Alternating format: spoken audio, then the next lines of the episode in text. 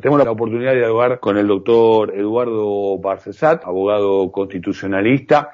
Doctor Barcesat, Edgardo Chini, lo saludo aquí por Radio por Cooperativa, por Estado de Arte. Buenas tardes, ¿cómo le va? Bien, bien, buenas tardes. Gracias por atendernos. En principio, nada, eh, me gustaría que, que, compartiera con nosotros una, una reflexión sobre cómo está leyendo, cómo está viviendo, cómo, qué conclusiones está sacando del proceso que está viviendo el Brasil. Bueno, es un proceso que se está dando en el continente suramericano, no solamente en el continente suramericano, pero yo diría acentuado acá. Y ese proceso es que la derecha está dispuesta a tirar por la borda, ya lo ha hecho de, en varias oportunidades, todo lo que significa Estado de Derecho para poder perseguir sus fines, sus fines de dominación político-económica, ¿no? Y esto creo que es bastante preocupante porque, por un lado, todo parecería indicar que el pensamiento liberal está asociado al Estado de Derecho y que serían ellos los portadores naturales de lo que se llama Estado de Derecho fundado en la división de poderes, el respeto a la independencia, etcétera. Sin embargo, la realidad nos muestra cuál es su verdadera cara y su verdadera cara es que utilizaron eso mientras les sirvió como ascenso al poder y hegemonía como clase política, pero ya una vez instalados en el poder, están perfectamente dispuestos a tirar por la borda el Estado de Derecho y todo lo que signifique derechos humanos, con tal de preservar su presencia y hegemonía económica y política. Y Bolsonaro lo expresa con la brutalidad que lo caracteriza.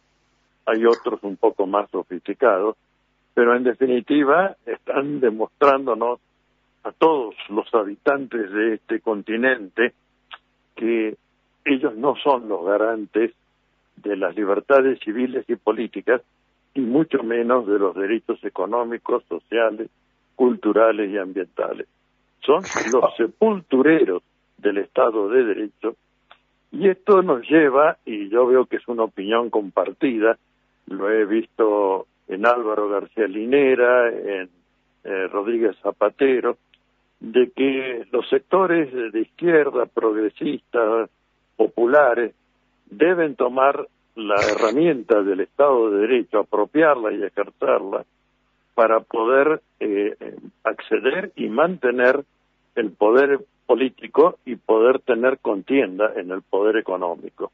Es decir, es una herramienta de liberación para los pueblos siempre que ella sea empleada por los sectores más progresistas y más populares. Bueno, este, yo comparto plenamente esta visión, es más, en varias exposiciones he dicho que apropiar y defender el Estado de Derecho es revolucionario hoy día.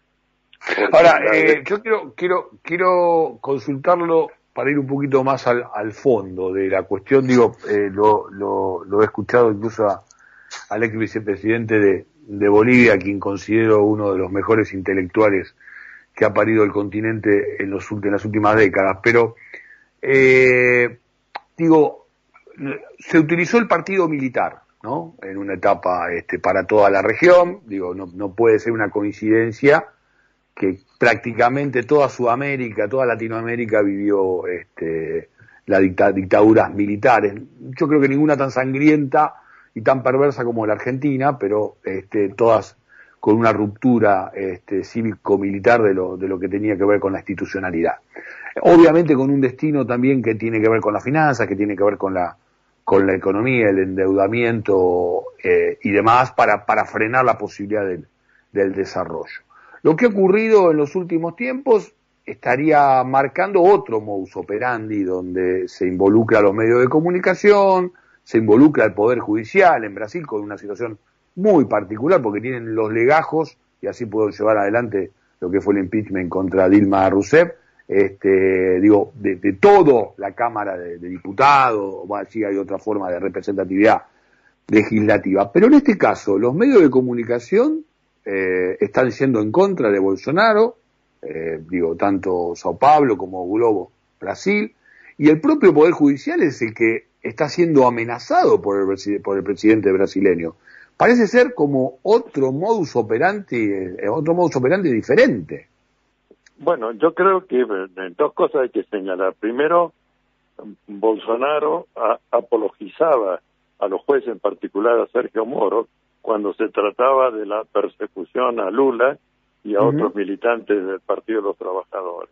Ahora que la Suprema Corte o Supremo Tribunal Federal, que como lo denominan allí, toma una actitud independiente y de respeto a lo que es la normativa y las categorías normales, llamémosla, del derecho, ahora entonces eso le parece brutal, ofensivo, que hiere su poder, etcétera, y por lo tanto sale contra ese superior tribunal federal, mientras que, repito, cuando el Poder Judicial lo representaba Sergio Moro y un elenco de fiscales en la misma línea, bueno, eso era eh, agua bendita.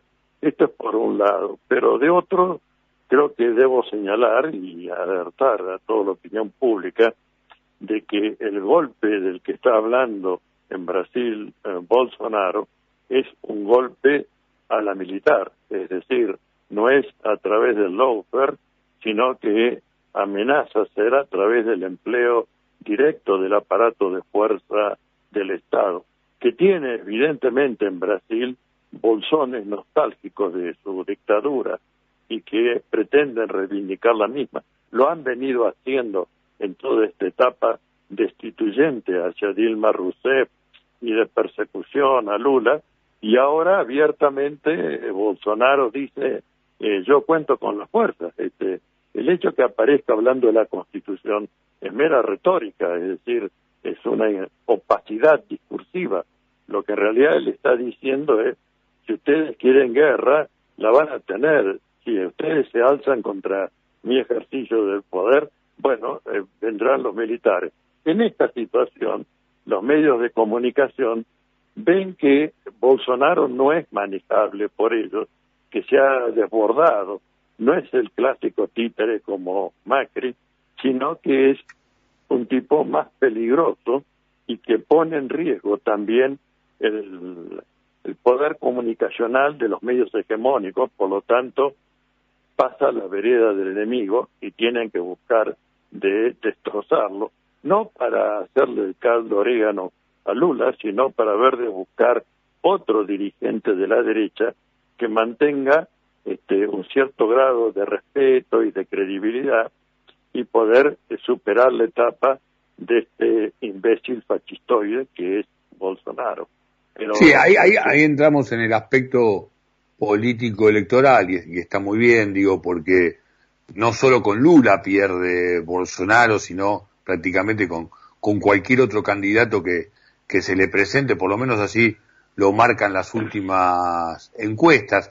Ahora, doctor, eh, ¿realmente eh, es sostenible un plan de este tipo? Por, digo, independientemente de que avance, de que algunos sectores militares lo fogoneen para, para ir hacia adelante con un plan de este tipo. ¿Es sostenible? Digo, pienso, por ejemplo, en, la reacción que ha tenido hasta, Estados Unidos frente a estas actitudes, donde lo ha, lo, lo ha catalogado este, como similar a Trump, independientemente de que todos sabemos que la administración norteamericana juega con estas circunstancias también y Trump terminó siendo funcional incluso a muchos aspectos geopolíticos que tienen que ver con los Estados Unidos. Pero digo, en lo que hace a lo conjuntural de mantener la vida institucional de un país muy representativo de la región, el más poderoso de Sudamérica como es, como es el Brasil. ¿Es realmente viable? ¿Usted entiende que, que hay una posibilidad cierta de que esto termine ocurriendo como anuncia Bolsonaro? Bueno, eh, esto es lo que yo no puedo definir.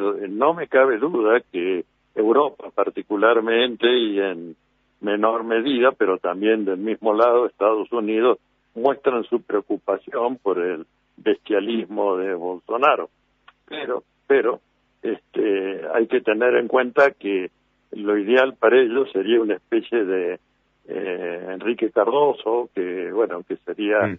eh, él o cualquiera que siga sus líneas, un hombre adocenado para el sistema, pero con un perfil mucho más este, democráticos, entre comillas, eh, mucho más eh, respetuosos de la pluralidad, etcétera.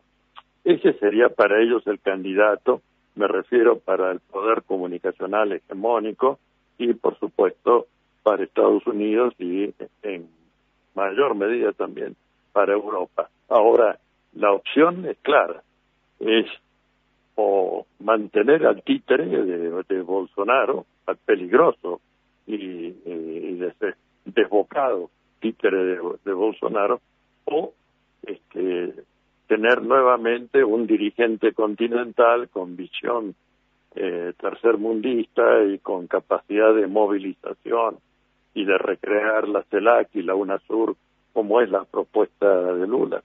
Bueno, eh, yo creo que en lo que debemos estar es cuidadosos y alertando sobre este riesgo y señalar que después no nos asustemos de los de los muertos, de los desaparecidos que provocaría eh, un temblor institucional de esta naturaleza en la República de Brasil. Ninguna duda que de hacerlo va a ser una dictadura con muertes, con desaparecidos, con torturas, con cárceles sin heridas, este, y con todas las arbitrariedades que nos han mostrado a lo largo de la historia de este continente las dictaduras militares que responden a los poderes hegemónicos económicos. Yo creo que tenemos que este, eh, avanzar en la idea de eh, reponer un órgano eh, regional mm. interamericano fundamentalmente del continente sur y del Caribe, que eh, sea una, una caja de resonancia y una caja de organización y movilización para impedir este tipo de afectaciones al Estado de Derecho. Y vuelvo a decir, la bandera del Estado de Derecho es una consigna revolucionaria en estos días y debemos preservarla, buscar que las elecciones en Brasil se hagan y se hagan sin trampa y esto obviamente convoca a que haya un estado de alerta en todo el continente que no digo que sea fácil de lograr, pero tampoco es imposible de lograr. Creo que ya tenemos muestras suficientes, estamos viendo lo que pasa en Perú, donde hackean al que ganó con escaso margen, pero ganó en definitiva, lo están presionando, están desgastando las figuras que nombró el presidente Castillo. Y esto este, no debiera ocurrir el que gana, el que ha obtenido una mayoría debe conformar su gobierno a la imagen y semejanza de aquello que prometió durante la campaña. Bueno, yo creo que este, debemos eh, tener en cuenta estas circunstancias y nuevamente, nuevamente, que la unidad del continente es la unidad política, económica, cultural, es una consigna de extrema exigencia para nuestros pueblos en estas circunstancias históricas en que la derecha, viéndose perdidosa en las confrontaciones electorales, elige e impone otros caminos para acceder o preservar el poder. Doctor Bacesat, gracias por esta comunicación, eh, que termine muy bien el día. Hasta pronto. El doctor Eduardo Bacesat, abogado constitucionalista, pasó por aquí por Estado de Alerta por la radio cooperativa.